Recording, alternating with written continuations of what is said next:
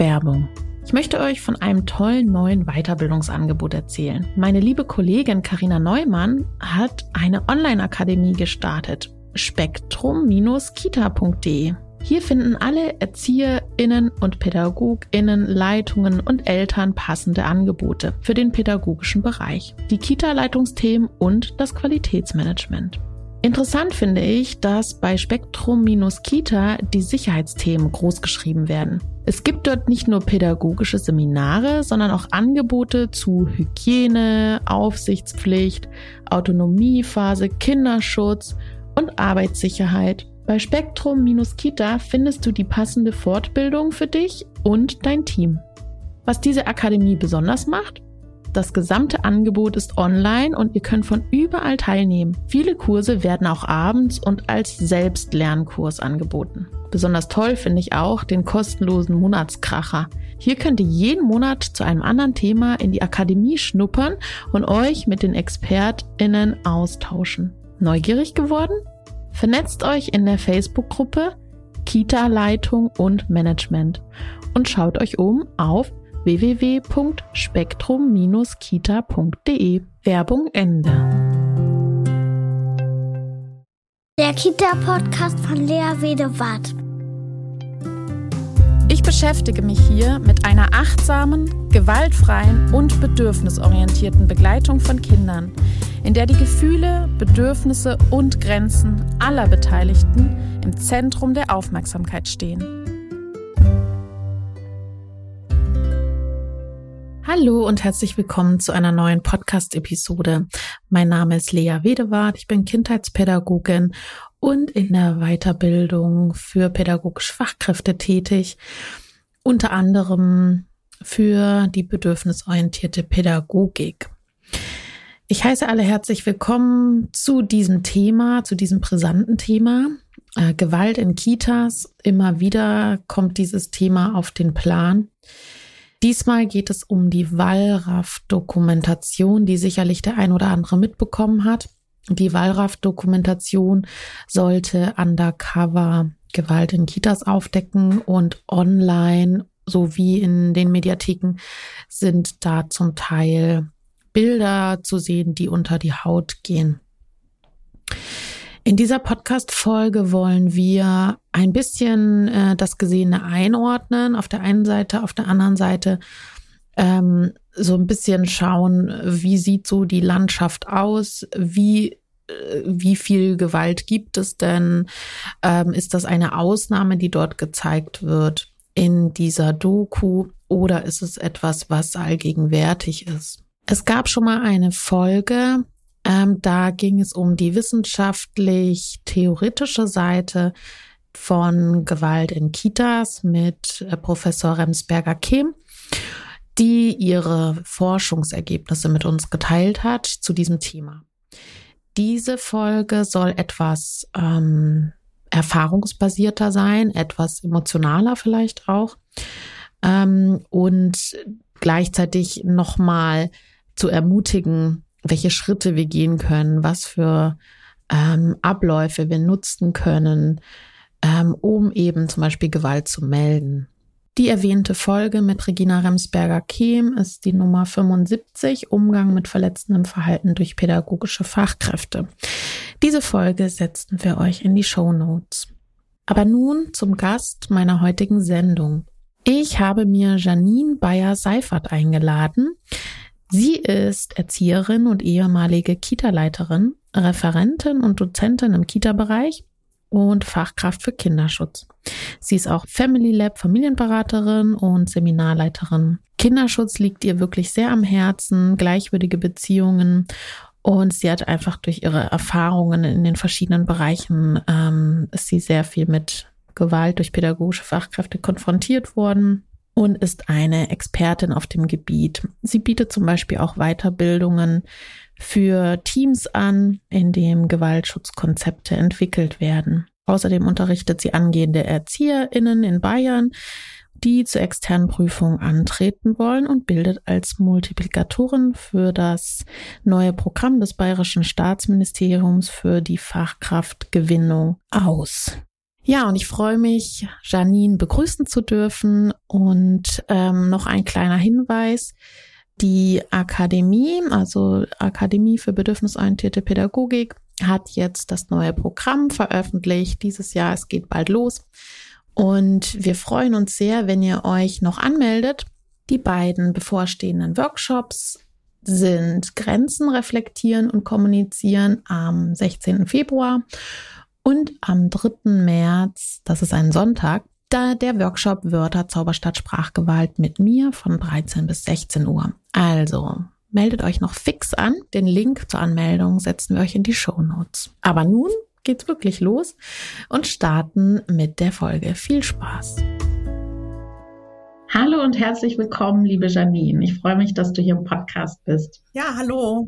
Vielen Dank für die Einladung, dass es geklappt hat. Schön, ich freue mich. Ja, du beschäftigst dich schon eine Weile mit äh, Gewalt in Kitas und du bist ja auch als Referentin unterwegs für Gewaltschutzkonzepte und du bist auch in Teams und ihr überlegt euch, wo fängt denn Gewalt an, was ist denn Gewalt überhaupt? Und ähm, das Gleiche sieht man auch auf deiner Webseite, dass du da ähm, eben den Slogan hast gegen Gewalt an Kindern in Kitas. Magst du so ein bisschen von dir erzählen, ähm, warum dir dieses Thema genau so wichtig ist?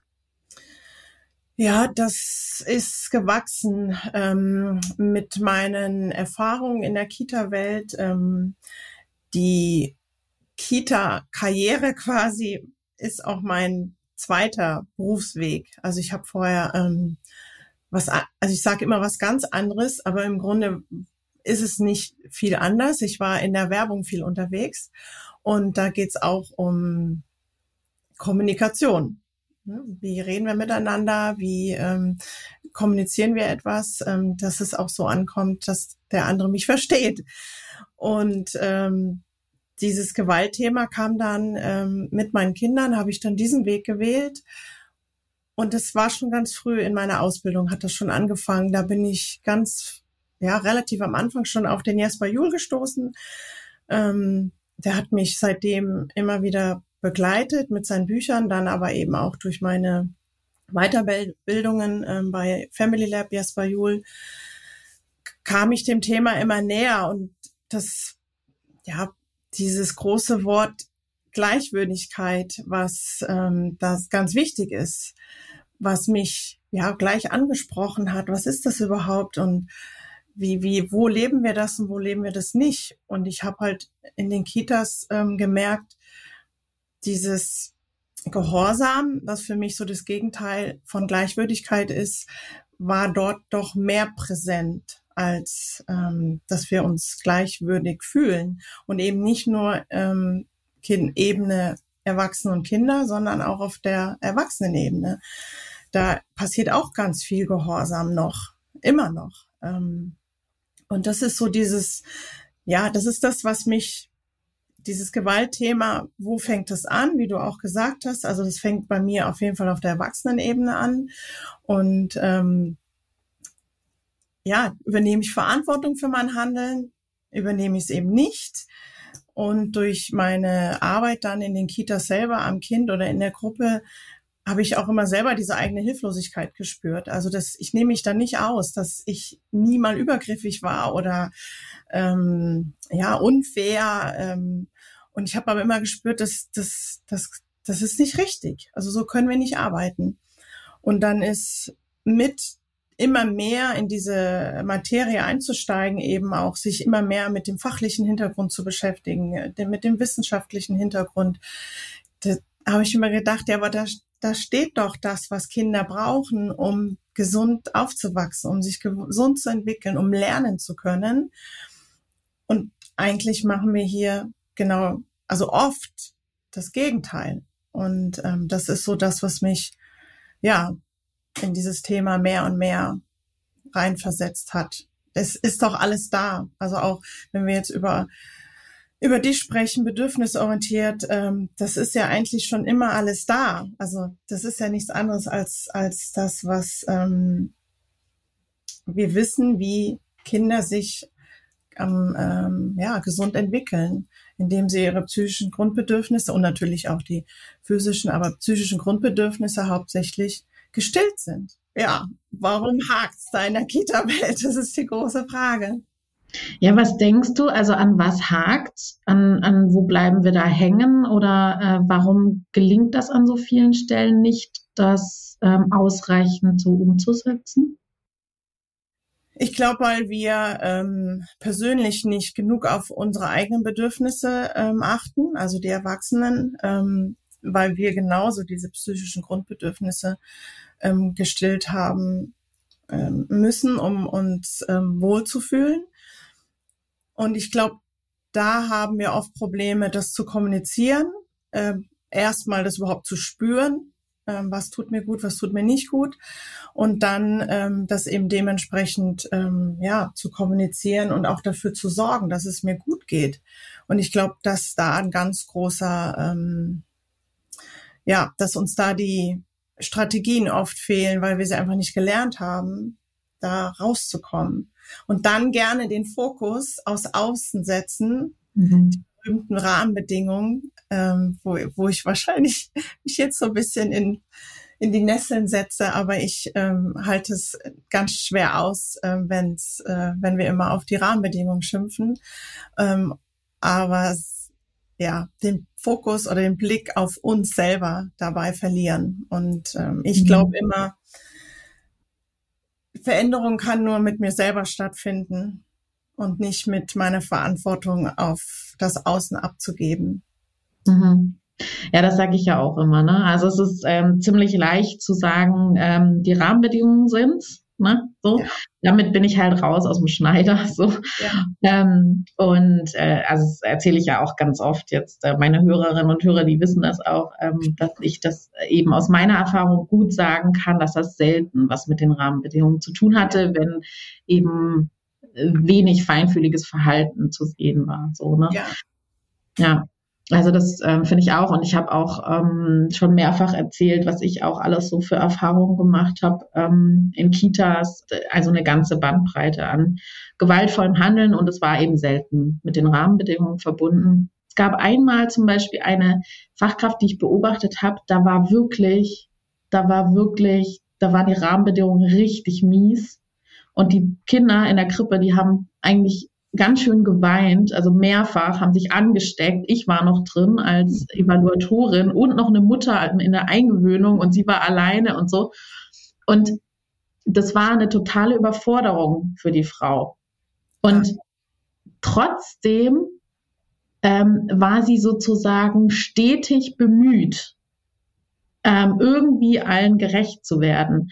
Mhm. Und auch wenn es irgendwie eine totale katastrophale Situation war, war es trotzdem so, dass insgesamt ein Gefühl im Raum war von, ich versuche euch alle zu sehen und ich versuche euch gerecht zu werden. Und das war lang nicht so schlimm wie eine Situation, in der mit, ähm, ja, also aus Überzeugung ein Kind weinen gelassen wird, ähm, weil ich eben denke, es muss erzogen werden oder ähm, wenn wir in die Einfühlung gehen, eine Multiplikatorin aus unserer Ausbildung meinte, sie hat Schwierigkeiten damit, wenn wir sagen aus Überzeugung, da hat sie auch recht. Ähm, denn letztlich ist es ja etwas, bei dem die Fachkräfte ein eigenes inneres Unvermögen haben, mit den Gefühlen umzugehen. Ne? Und und eben mit dem selber damit überwältigt sind, ne, aus ihrer eigenen Prägung heraus so. Da, da, ja, da kann ich dir nur zustimmen. Also das sehe ich, ähm, da gibt's zwei ganz verschiedene Ansätze. Man ist ja so ein bisschen auch im Landkreis dann, ähm, also zumindest hier im Landkreis dann weiß, wissen die Fachkräfte, okay, was ich mache und wofür ich mich einsetze. Und dann war auch ähm, nach der BR-Recherche letztes Jahr, die ähm, ja auch dieses ähm, Gegengewalt in Kitas ähm, sehr groß ähm, angesetzt. Und dann kam dann auch so Stimmen danach, ähm, ja, Janine musste das jetzt sein. Mhm. Und dann denke ich, ja, weil warum fragst du dich das überhaupt? Weil wenn, ne, wenn ich so, wenn ich das sage, dann dann ist mir das gar nicht bewusst. Also das ist dieses, was du auch immer sagst, dieses Gewaltbewusste. Also dieses, dass ich mir bewusst bin, dass es nicht okay ist, was wir machen, aber dann eben daraus dann ins Tun komme, aber eben mhm. nicht einfach unreflektiert weitermachen. Und das, mhm. das ist ein großer Unterschied auf jeden Fall. Mhm. Ja, kannst du das ein bisschen erklären? Also was meintest du mit, ähm, musste das sein? Also hast du was gemeldet sozusagen? Oder? Nee, das, also diese BR-Recherche, das hat einfach, also zumindest hier in Bayern, ähm, ähm, was ja eben auch vom BR war, ähm, hat es viel aufgerüttelt mhm. ähm, und eben auch das Thema nochmal bewusster gemacht. Also es gibt ja Gott sei Dank ähm, ganz viele Kollegen, ähm, so wie du und ich, die das Thema immer wieder an die Oberfläche holen und dass es nicht so unter dem Teppich gekehrt wird und dann eben auch da bleibt. Aber das kann eben dann immer auch wieder ein bisschen unangenehm werden für die mhm. Kollegen, die die sich mit dem Thema nicht auseinandersetzen möchten, weil vielleicht dann der Träger sagt, okay, kommt, wie sieht euer Schutzkonzept aus? Ähm, wie sieht es in der alltäglichen Praxis aus? Ähm, lasst uns noch eine Fortbildung dazu machen. Lasst uns, keine Ahnung, Leiterin treffen machen oder ähm, ja, all diese Dinge, die dann ins Rollen kommen, weil klar, also ich hoffe, dass das passiert bei vielen dann und auch bei vielen Trägern, dass sie halt dann nicht eben wegschauen, sondern das eben als Chance nutzen. Mhm. Und ja. nicht diejenigen, also so wie die, die Menschen, die sich für den Kinderschutz einsetzen, habe ich schon immer wieder das Gefühl, dass sie halt dann doch gerne an die Wand gestellt werden, weil es halt unangenehm ist. Und ja, das ist, und daraus kann ich dann wieder nachvollziehen, wenn ähm, dieser Punkt oder diese Frage kommt, was können wir denn tun? Mhm wo ich dann sagen würde, immer sagen würde, still sein ist keine Option. Mhm. Ähm, dass ich dann eben aber nachvollziehen kann, weil ich das ganz oft an meinem äh, eigenen Erfahrung kenne, dass du halt gerne als der Buhmann hingestellt wirst. Mhm. Und das, ja, das an einem abprallen zu lassen, da gehört bisschen was dazu. Da, und das wünsche ich mir eben ähm, auch für die Kollegen, dass sie das ja, dass sie dagegen stehen können. Weil wir tun ja das Richtige. Das ist halt mhm. immer dieses Wahnsinnige. Ne? Wir tun das Richtige, aber es ist dann für viele dann eben doch nicht richtig. Genau, und ähm, wir wollen ja auch so ein bisschen ähm, den Querverweis machen ähm, zu der Wallraff-Doku. Da gab es ja jetzt im Oktober bei RTL eine Wallraff-Undercover-Doku, ähm, in der Gewalt in Kitas aufgedeckt wurde an vielen Stellen und also in mehreren Beispielen. Und ähm, da kam ja auch so dieses Thema auf. Es gab einige, die das ansprechen wollten, ähm, die dann auch interviewt wurden in dieser Doku und die gesagt haben, das war wirklich, wirklich schwierig. Also, und das ist eben nicht nur in dieser Wallraff-Doku, ähm, sondern es weiß ich auch aus vielen Meldungen, Nachrichten bei Instagram und ähm, alle, die sich an, an mich wenden, die mir dann wirklich sagen, ähm, weil ich das gemeldet habe, bin ich jetzt aus der Kita geschmissen worden. Weil ich das gemeldet habe, bin ich der Buhmann im Team. Weil ich das gemeldet habe, ähm, habe ich einen riesen Psychoterror. Weil ich das gemeldet habe, ähm, bin ich selber von Schuldgefühlen geplagt. Und das ist echt, ja, keine Einzelheit oder kein Einzelfall aus meiner Erfahrung, ähm, wie kommen wir denn da raus? Also was, das, das sozusagen, eigentlich kann man ja sagen, das ist so ein bisschen eine Täter-Opfer-Umkehr. Ähm, ja. ja, was Definitiv. machen wir da? Also es ist total verrückt und ähm, da kommt dann auch immer wieder das Gefühl, also meinerseits auch dieser Hoffnungslosigkeit, ähm, aus der ich mich dann selber, also da, da gerate ich dann ja selber wieder in dieses Opfer, ähm, Opferrolle. Da möchte ich nicht sein, da gehöre ich auch nicht hin, aber da muss man dann halt eben wieder raus und sagen, na, also immer wieder mit der Überzeugung, nein, es ist richtig, was ich mache. Und mhm. ähm, ja, mit Menschen sprechen, die, die, die sich verstehen. Es gibt ja, ja, es gibt ja immer mehr. Also dann wieder im Gegensatz zu dieser Hoffnungslosigkeit, das ist ja eigentlich verrückt, weil wir, wenn wir den, den Blick wieder auf das Positive bringen, es gibt es gibt ja immer mehr Menschen, die sich dafür einsetzen. Es gibt auch immer mehr Träger, die ganz tolle Sachen machen und die das, die das auch möchten und die dafür einstehen und ähm, wo du auch Unterstützung erfährst. Und wir sind ja so gestrickt, dass dieses Negative ja dann mehr bei uns im Kopf bleibt als das Positive. Deswegen immer wieder den Fokus auf das Positive. Und ähm, also ich habe auch immer wieder Anrufe von Kollegen, Freundinnen, die eben in dem Feld arbeiten, die sagen, Janine, was soll ich tun? Ich traue mich nicht. Und dann sage, ja, und dann frage ich immer, was, was passiert denn im schlimmsten Falle? Was passiert? Ja, was soll passieren? Also klar, du musst vielleicht mit so einem Shitstorm rechnen, der total ungerechtfertigt ist. Ähm, aber was soll sonst passieren, außer dieses Tolle, dass du dich für die Kinder einsetzt? Da mhm. muss ich mich irgendwie mit meinem Glauben, ähm, ja, da, da, ich weiß nicht, wie, wie das sich ändern soll, aber ich glaube, umso, wenn wir es nicht tun, wird sich halt gar nichts ändern. Und ich habe ähm, also im Zuge dieser BR-Recherche auch mit, ähm, also im höheren Amt ähm, mich dazu ausgetauscht. Und der hat auch ganz klar gesagt, Mund halten ist bezüglich Kindern keine Option. Die Art und Weise, wie wir es tun, das können wir natürlich üben. Da gibt es natürlich verschiedene Strategien. Ähm, und das wäre halt, wenn es eine nachhaltige ähm, Strategie wäre, wo wir eben nicht den anderen falsch machen, äh, wo ich mich auch nicht falsch machen lasse, das wäre natürlich die optimale ähm, Variante. Hm, ja, also es braucht ganz viel Mut, es braucht ganz viel Klarheit in sich selbst. Ne? Also wenn ich überlege, wie, also dieser, ich habe auch einen Artikel geschrieben auf meinem Blog, der wird ziemlich oft gelesen, ähm, mein Dilemma zwischen Hinsehen und Wegsehen eigentlich. Also im Grunde wäre es für mich echt einfacher, für mein Seelenheil wegzuschauen und gleichzeitig muss ich hinschauen und das und diese große Angst, die ich dann mit mir trage, ne, ähm, wenn ich das eben anspreche, das ist so schwer. Also ich kann ich kann es so gut nachvollziehen. Ähm, mir ging es so oft so und wenn ich mir überlege, als ich schon lang ausgebildet war und schon längst in Berufen gearbeitet habe, in der Kindheitspädagogik, mhm. habe ich das trotzdem nicht geschafft, ne? das dann zum Teil anzusprechen. Und das ist so, es ist so ein Riesenschritt.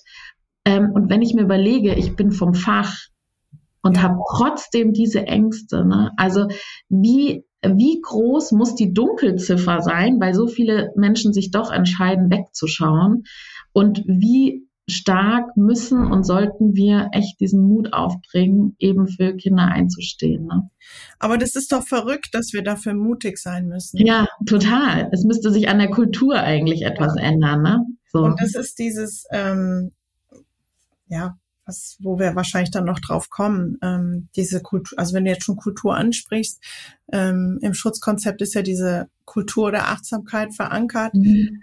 Ähm, Deswegen ist es für mich die Grundhaltung unserer Arbeit, mhm. die ich mit diesem Schutzkonzept eben erarbeite oder eben nochmal reflektiere. Ähm, und da geht's eben darum, dass ich ja eine Kultur etabliere, wo wir so ein vertrauensvolles Verhältnis miteinander haben im Team, dass ich eben gar keine Angst haben muss. Mhm. Das ist für mich das Ziel. Da ja. fängt es bei mir an. Und dann kann ich auch ins Arbeiten gehen. Dann kann ich pädagogische mhm. Qualität ähm, haben. Bevor das nicht da ist, passiert meiner Meinung nach, komme ich nicht an das, was mein Auftrag ist in der Kita. Ja, ja, total. Ja, da gehen wir gleich drauf ein. Ähm, was können wir tun? Ich würde gern nochmal ähm, zu der Wallraff-Doku nochmal zurück. Ähm, da, da liegt mir nämlich eine Sache noch auf dem Herzen. Und zwar, ähm, manchmal wird jetzt gesagt, ähm, dass das äh, in der Doku Einzelfälle wären. Und ähm, meine Erfahrung ist definitiv auf keinen Fall. Eher sogar so, dass wir noch lange nicht wissen, was es alles gibt. Wie siehst du das denn? Ja, ich sehe das genauso. Du hast vorhin auch die Dunkelziffer erwähnt. Ähm, ich bin mir sicher, dass die erschreckend hoch ist. Ähm, aus meinen eigenen Erfahrungen auch, ähm, so wie bei dir auch. Und aus Kontakten, also aus eben Gesprächen mit anderen Menschen und die Fortbildung und so weiter. Nein, das ist kein Einzelfall. Also sind keine Einzelfälle. Und, und was dann in dem Zusammenhang eben auch auftaucht, ist etwas, ähm, über das ich mir auch viel Gedanken mache, dass wenn wir darüber so sprechen, dass dann manche ähm, sagen, das sei eine Art von Fachkraft-Bashing, also sowas wie ähm, ähm, wir, wir werten jetzt Fachkräfte ab, indem wir das so sehr in den Fokus stellen. Ähm, Wie siehst du das denn? Also da bin ich sehr zwiegespalten, weil wenn ich weiß, dass ich gute Arbeit leiste, muss ich mich damit nicht drüber, aufre drüber aufregen. Ähm, und ich weiß, dass es ganz viele tolle Kollegen da draußen gibt und ich weiß auch, dass es ganz tolle Teams gibt, die gut funktionieren. Also ich finde, dass ähm, zum Beispiel dieses darüber reden und das so in den Fokus zu stellen, dass wir darüber nachdenken, was ist gute Arbeit und was nicht und darüber, also das so thematisieren, dadurch wertschätzen wir doch erst recht die gute Arbeit, die Menschen machen. Ne? Also indem eben viel mehr jetzt der Fokus darauf liegt, was bedeutet denn qualitativ hochwertige pädagogische Arbeit? Und ich finde, dadurch, dass wir das so in den Fokus stellen, ähm, sagen wir eben genau, das kann nicht jeder machen. Und das ist etwas, was einen total hohen Wert hat, ähm, eben gute pädagogische Arbeit zu machen. Und eigentlich empfinde ich das als eine hohe Wertschätzung für diejenigen, die eben, genau, die, die ja auch dann nicht aufschreien äh, müssten sozusagen, ne, oder müssen, ja. ähm, weil sie ja wissen, dass sie gute Arbeit machen. Ja, das ist quasi die Störfaktoren eben aufzeigen. Mhm. Ähm, das beinhaltet ja nicht das Gegenteil. Mhm. Genau, das, ja. Mhm. Genau. Ja, da ärgere ich ähm, mich, aber da ärgere ich mich tatsächlich ein bisschen drüber, dass es schade ist, aber ja, wahrscheinlich ist das dann so mit den Jahren auch gekommen, dass man dann eben daran zweifelt, ist das noch gut, was ich mache oder nicht. Mhm. Ähm, dass es da von anderer Seite, also ich kenne es ja selber als Leitung. Ähm, mhm. Gut, Leitung ist immer noch mal speziell. Das, da ist man immer die Letzte, die, die ähm, an der Wertschätzungsreihe. Ähm, ja, es ist schwierig von außen außer die Eltern, ich finde, die sind immer sehr wertschätzend, ähm, da das, ja, diese Wertschätzung zu bekommen. Und ihr dann auf der anderen Seite frage ich mich auch, okay, ich habe mich für diesen Job entschieden. Das ist, das ist meine Arbeit. Mhm. Was denkst du, ähm, was können, also wir haben da eigentlich auch schon so ein bisschen drüber gesprochen in der Folge mit Regina Remsberger-Kehm, ähm, was Gründe für verletzendes Verhalten sind. Also wir haben gerade eben schon gesagt, Rahmenbedingungen, ja, das wird oft so als Argument genutzt. Das wird auch ein Argument sein an vielen Stellen, das muss man schon auch sagen. Mhm. Ähm, was, was denkst du ähm, persönlich? Was sind so die Einflussfaktoren, warum verletzendes Verhalten so oft passiert? Ähm, ja, da haben wir ja auch jetzt wirklich schon ganz viel gesagt. Also ich bin davon überzeugt, das habe ich am Anfang auch gesagt, dass ich selber keine eigenen Strategien an der Hand habe, wie ich mit bestimmten Situationen umgehen kann, weil ich es eben vielleicht selber nicht gelernt habe. Also diese Selbstreflexion ähm, noch nicht weit vorangeschritten ist, dass ich mich eben in diesem Hamsterrad befinde bezüglich Schimpfen über die Rahmenbedingungen. Es ist alles so schlecht. Ähm, dieses, das, das nimmt eine Dynamik an, die kann sehr stark werden. Und da wieder rauszukommen, ist schwierig. Und dann ist aber wieder eben dieser, dieser Fokus auf diese äußerlichen Sachen und das, die Pädagogik am Kind ähm, geht meiner Meinung nach eben da verloren. Und ich glaube, dass es da ganz oft zu unreflektierten Handeln kommt. Dann, ja, klar, da, damit verbunden eben die Unzufriedenheit. Ich denke auch nicht zu unterschätzen die fachliche Unwissenheit. Also was mein Handeln ähm, positiv und negativ bewirken kann und wie lernen Kinder wirklich am besten. Klar, dann kann auch der Druck von oben kommen, Leitung, Träger. Ich, ja, leider oft höre ich, dass es Leitungen sind, die mh, hm, fachlich noch Unterstützung bräuchten um als Leitung zu fungieren. Ja, diese Angst vor Konsequenzen, das haben wir schon gesagt. Also äh, immer wenn ich mit Angst im Nacken arbeite, komme ich auch zu Verhalten, was vielleicht übergriffig sein könnte. Ja, meine eigenen Vorstellung von Erziehung ist bestimmt auch ein Thema. Wie bin ich aufgewachsen? Wie habe ich es gelernt? Ähm, und da sind wir wieder in diesem Thema Gehorsam, was ich am Anfang auch ähm, benannt habe.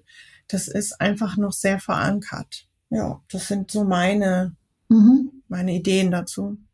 Was ist jetzt eigentlich, wenn wir haben von dem Wegschauen gesprochen. Also wenn ich jetzt eben beschließe, oh, ich sage jetzt nichts lieber und ähm, ähm, ja, halt mich zurück, weil aus Angst äh, vor den Konsequenzen zum Beispiel. Ähm, was, was ist die Konsequenz tatsächlich, wenn ich dann eben zu spät handle, wenn ich gar nicht handle, wenn ich es nicht anspreche? Was, mit was für Konsequenzen müssen wir rechnen? Wenn ich nicht melde? Mhm, zum Beispiel. Mhm. Naja, also erstmal könnte ja mal nichts passieren. Also das ist tatsächlich aus meiner Erfahrung her gibt's Teams, wo lange nichts passiert, weil keiner irgendwas sagt. So. Also wenn einer nichts sagt, was soll passieren? Mhm. Außer dass das Kind eben leidet. Weiter und weiter und weiter. Was ja die schlimmste Folge ist von dem Ganzen. Umgekehrt ist es, wenn ich dann was melde. Mhm. Ja, also die Kinder leiden auf jeden Fall weiter. Ne? Also das, was sie schon lange erlebt haben, vermutlich, wird dann auch ähm, weiter so passieren. Ne? Ja, und das, also das ist, das habe ich wirklich, also das ist so ein Thema. Ich habe das miterlebt, wenn Kinder lange unter einem mh, hm, nicht kinderfreundlichen Atmosphäre vertreut werden. Und das hat halt wirklich langfristige Folgen für die Kinder. Und mhm. natürlich hat es auch Folgen für diejenigen, die es vielleicht gerne melden, was sagen würden, aber es eben nicht tun aus verschiedenen Gründen. Das setzt sich, also ich kann mir nicht vorstellen, dass es emotional gut tut. Mhm. Der Team auch, ne? Ja, ja. ja. Und das ist das, was ich vorhin noch sagen wollte, habe ich ja eben vergessen, ähm, dieses nicht, weil du sagtest, dass uns selber das ja auch so schwer fällt oder schwer mhm. gefallen mhm. ist, etwas zu melden. Ich finde es im Nachhinein jetzt, ich trage jetzt viel mehr mit mir rum, mhm. die Dinge, die ich definitiv hätte melden müssen. Mhm. Und also wo ich jetzt, ich weiß nicht, ob das Reue ist oder was, ne, was, mhm. was so ein ich. Schuldgefühl, ne? Also ich, ich ja. habe so ein Schuldgefühl mhm. und auch ein Stück so ein Schamgefühl. Mhm dass ich selbst als pädagogische Fachkraft nicht mhm. dazu in der Lage war, obwohl ich sogar in der Position war. Mhm. Das, also ich eigentlich sogar die Position hatte, ähm, die einzige zu sein, die das hätte ansprechen können, dürfen und so weiter. Die einzige, die da Einblick hatte. Ne? Und ich habe da echt so eine Art von Schuldgefühl, ähm, dass ich es nicht gemacht habe, dass ich, dass ich nicht, ich, also ich glaube, ich hatte auch wenig so ähm, Orientierung oder, oder Strategien oder, oder die Sicherheit, wie ich jetzt genau vorgehe. Ich glaube, das ist jetzt gerade ähm, so sehr im Wandel, auch dank zum Beispiel der Fortbildung, die du gibst, ähm, dass wir halt da auch immer mehr Sicherheit gewinnen, wie gehen wir vor. Ne? Und da merke ich, da seitdem ist es für mich auch einfacher. Ne? Dann hat man so ein, kann man vielleicht auch in gewisser Weise eine Art von Verantwortung abgeben und sagen, ja, das ist so ein also ich hab, bin ja trotzdem in der Verantwortung und tue etwas, aber trotzdem habe ich ja auch etwas an der Hand, was mir so eine Orientierung gibt. Ja. Und das gibt Sicherheit, so, ja. ne? Also das merke ich schon. Ja. Und das ist halt dieses Hauptthema mit den Schutzkonzepten oder wenn, wenn ich eben in Teams gehe, das ist, und das muss ich am Anfang immer betonen, und das scheint mir, dass es so wichtig ist in den Teams, dass ich nicht dastehe und mit den erhobenen Zeige, Zeigefinger, sondern dass ich eben da bin, um genau das, dass sie Sicherheit bekommen, dass sie eine Orientierung bekommen. Ähm, und das ist das, was, also das ist ganz, ganz viel verbreitet, dass Teams auch durch dieses Gewalt-Thematik, ähm, die jetzt immer ja größer wird, ähm, mehr Unsicherheit da ist. Aber wenn sie eben sich zusammensetzen und an diesem Faden und an dieser Haltung arbeiten, viel mehr Sicherheit ähm, mhm. entsteht. Und das ist so, ja, deswegen denke ich, ist das, ist das einfach ein, ein, ein, ja, so ein Schatz, den sie sich erarbeiten können. Ja, Magst du da so ein bisschen erzählen? Also was, was erarbeitet ihr genau? Also ähm, vermutlich ja, sowas fällt in gewaltvolles Handeln rein und so. Das würde ich jetzt ähm, nicht äh, anschauen. Das, da haben wir schon mal drüber gesprochen. Mhm. Ähm, aber wie zum Beispiel, wie ist das Vorgehen? Also was, was gibst du da den Fachkräften mit? Wie gehen sie vor, wenn sie zum Beispiel was beobachten bei der Kollegin? Ähm, ja, da schauen wir eben, welche, welche Möglichkeiten es gibt. Also wo fängt überhaupt eine Meldung an? Mhm. zum Beispiel. Also ist ja nur ein ganz kleiner Teil von dem Schutzkonzept, aber das, da ist auch eine große Unsicherheit, wo ich hoffe, dass ich dann wieder diese Sicherheit geben kann, dass ich sagen, sage, Leute, das ist nicht, die Meldung heißt nicht, ihr rennt sofort zum Amt.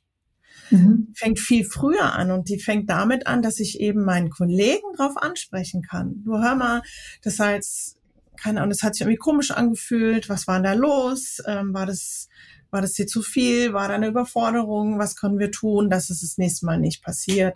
Oder brauchst du irgendwas anderes? Wie auch immer. Also, dass ich einfach ins Gespräch komme und eben einfach drüber spreche, bevor es groß wird, bevor es schlimm wird, da fängt für mich eine Meldung an. Das ist, das wird oft falsch verstanden. Das ist für die meisten ist das gleich diese, dieses Formular, was dann zum Amt geschickt werden muss. Aber es gibt so viele Schritte dazwischen. Klar, wenn ich mit meinem Kollegen dann Probleme habe, dann hole ich mir einen Kollegen dazu oder die Leitung oder vielleicht gibt's, ne, das gibt dann eben diese Schritte weiter. Vielleicht ist der Träger schon so aufgestellt, dass sie einen Kinderschutzbeauftragten haben. Den hole ich mir dann vielleicht auch noch dazu. Und irgendwann dann mal, ja, wenn es gar nicht geht. Und wenn ich, für mich ist es auch wichtig, dass ich abgrenze diese Verhalten, also übergriffiges Verhalten. Also ich habe Verhalten erlebt, wo ich sage, da gibt es keine Diskussion, es wird sofort gemeldet. Und zwar bei der Kita-Aussicht. Mhm.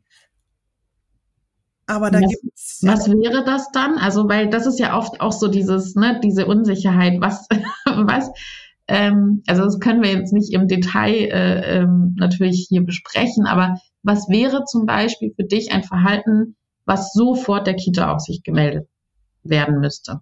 Einsperren. Einsperren, okay. Also habe ich erlebt zum Beispiel in meiner Praxis, da wurde ein Kind in der Toilette eingesperrt. Ja. Ja, okay. Also das wäre was, was sofort die Kita-Aufsicht ähm, an die Kita-Aufsicht gemeldet werden müsste. Zum Beispiel bei uns gibt es gar keine Kita-Aufsicht. Was mache ich dann? Na, dann auf jeden Fall den Träger mit einbeziehen und der mhm. weiß ja hoffentlich, wo es hin muss. Mhm. Ich, ich bin da auch mit den Jahren. Wahrscheinlich gibt es dann jetzt wieder auch Meinungen, ähm, ja, aber man weiß ja nicht, was dann war. Vielleicht waren dann zu wenige Kollegen da oder ich, man wird so ein bisschen kompromissloser. Mhm. Mhm.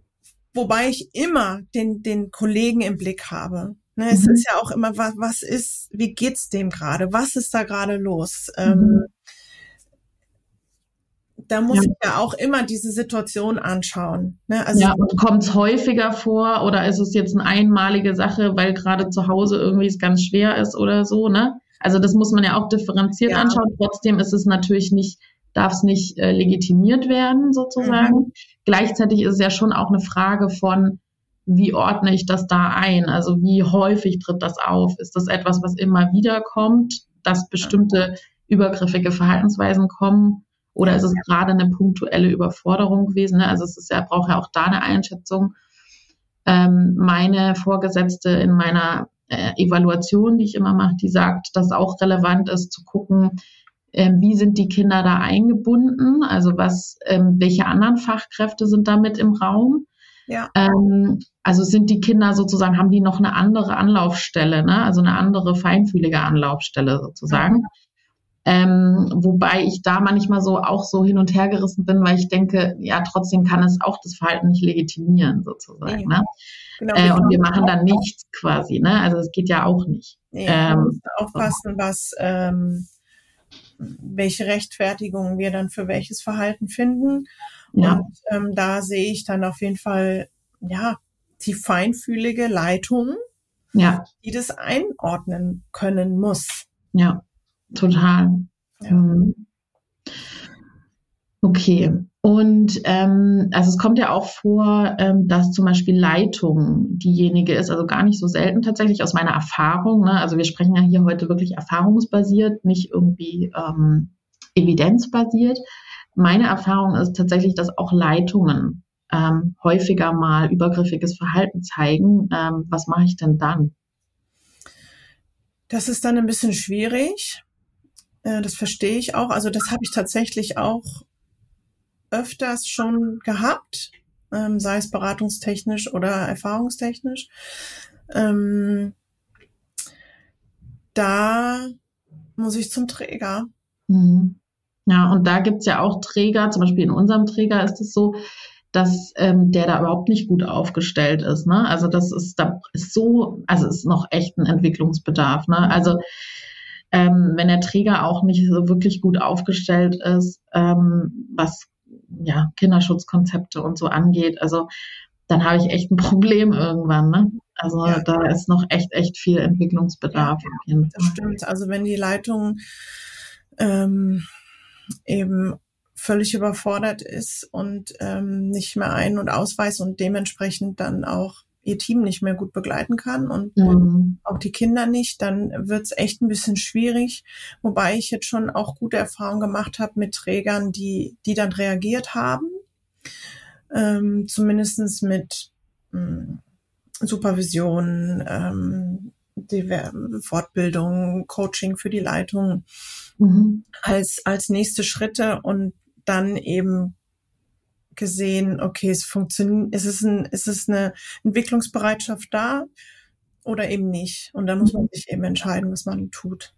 Ja, ja. Ja, also ich, ähm, um auch mal wieder auf das Positive zu kommen, es gibt auch unglaublich viele Träger, die da wirklich schon weit sind, ne? die ja. wirklich da Ablaufmodelle ähm, haben und ähm, die man sich auch überall runterladen kann. Und das ähm, sollte ja auch in den Kinderschutzkonzepten sowieso mhm. ähm, überall verankert sein, dass jeder da Sicherheit gewinnt, wie er oder sie da vorgeht.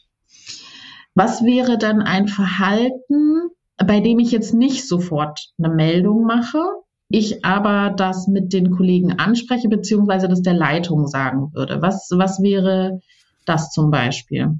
Naja, gut, also typische Themen, Übergangsgestaltungen, also wie äh, gestalte ich Übergänge, die grundsätzlich in, in meiner Meinung nach in jedem Team besprochen werden müssten, weil es eben bei diesen Mikrotransitionen meiner Meinung nach die größte Chance oder Möglichkeit oder wie soll man sagen, ähm, ja, Möglichkeiten gibt, ähm, um übergriffiges Verhalten ähm, zu beobachten, weil da einfach jeder im Stress ist, warum auch immer.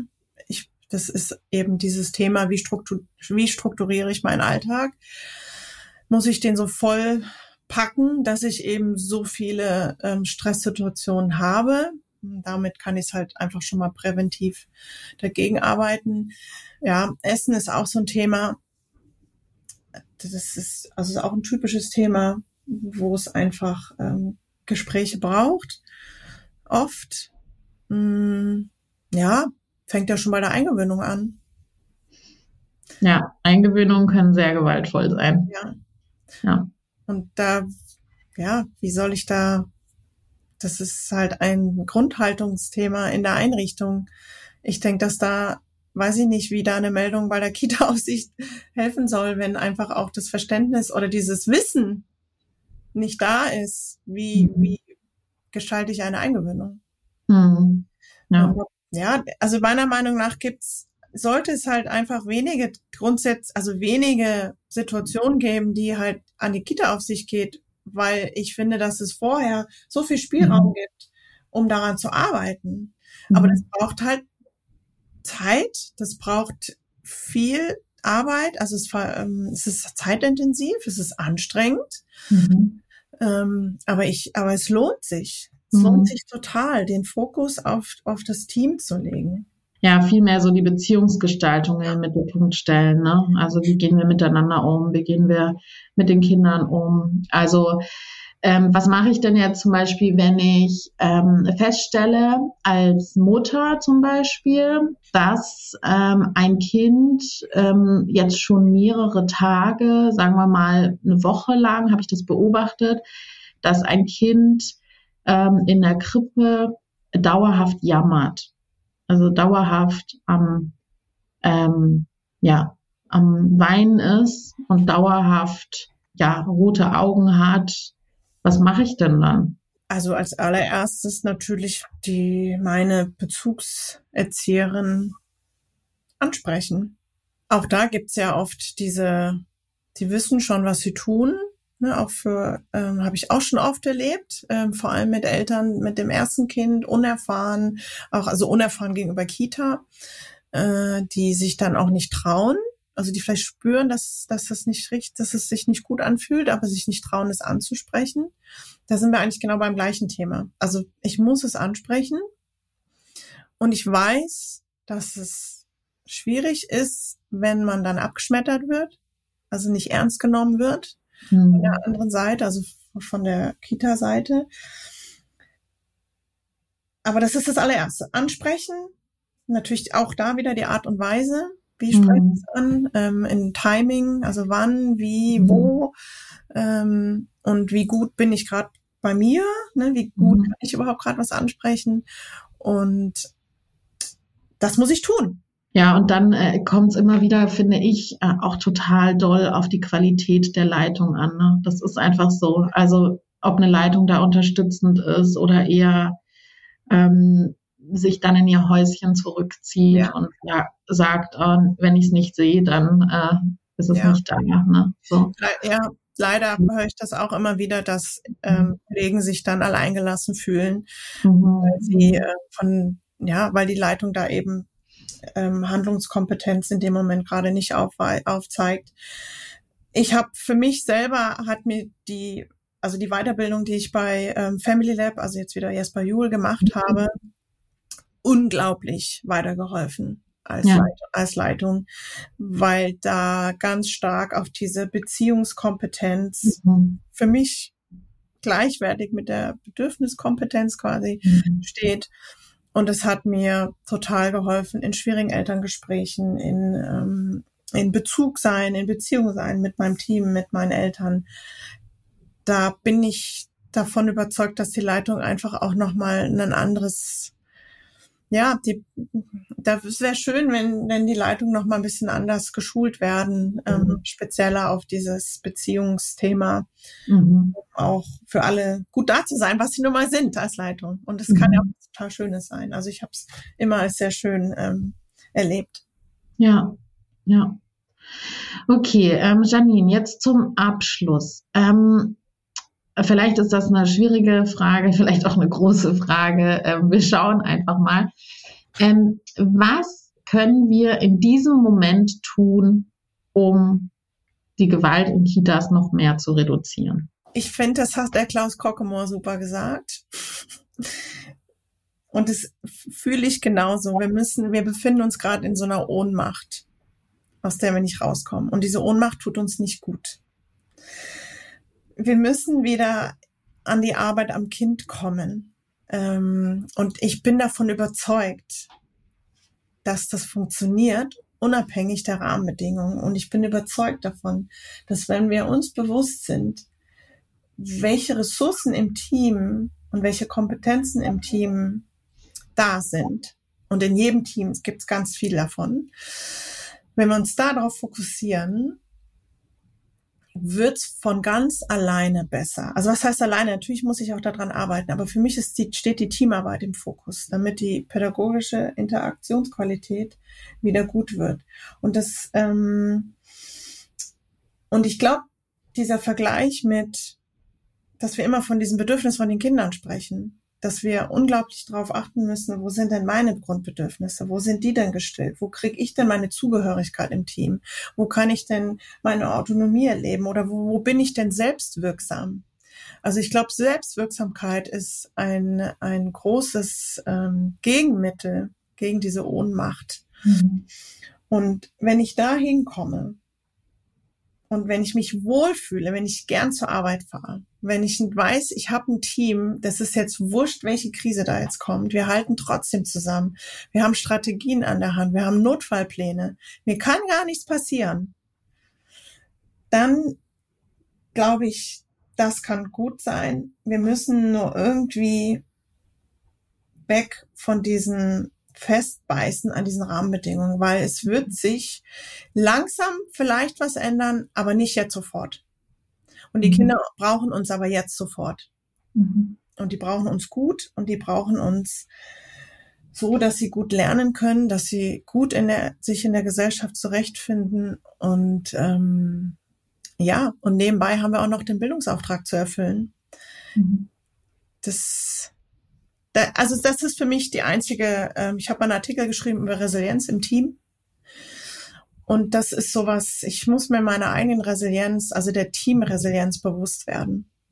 Und äh, da, glaube ich, müssen wir ansetzen, ja, um dann ganz automatisch diese übergriffiges, unreflektiertes Verhalten zu reduzieren. Mhm. Ja, weil natürlich in Teams, die nicht gut funktionieren, da ist natürlich auch immer so ein Beäugen, ne? Also wer beäugt wen wie und ähm, wer kreidet wen wie an und so.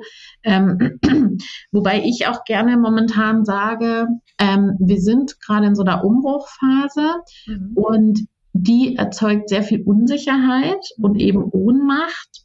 Und gleichzeitig versuche ich zu sagen, das ist gut. Also das ist gut, dass wir momentan diese Unsicherheit haben. Ja. Also weil das einfach bedeutet, wir sind in einem Umbruch. Mhm. Wir sind in einer Veränderungsphase. Und ja, wir haben jetzt nicht diese Stängel, an denen wir uns gerade so gut festhalten können. Die können wir aber vielleicht schaffen in mhm. Form von Teamarbeit, äh, Teamresilienz. Ähm, wir suchen gerade nach Stöcken, an denen wir uns festhalten können. Aber das ist das, also das braucht's ja. Also es braucht ja diese Unsicherheit und dieses drüber nachdenken und was will ich überhaupt und was wollen wir überhaupt, ähm, um da wieder neue Wege zu finden. Ne? Sonst würde alles beim Alten bleiben.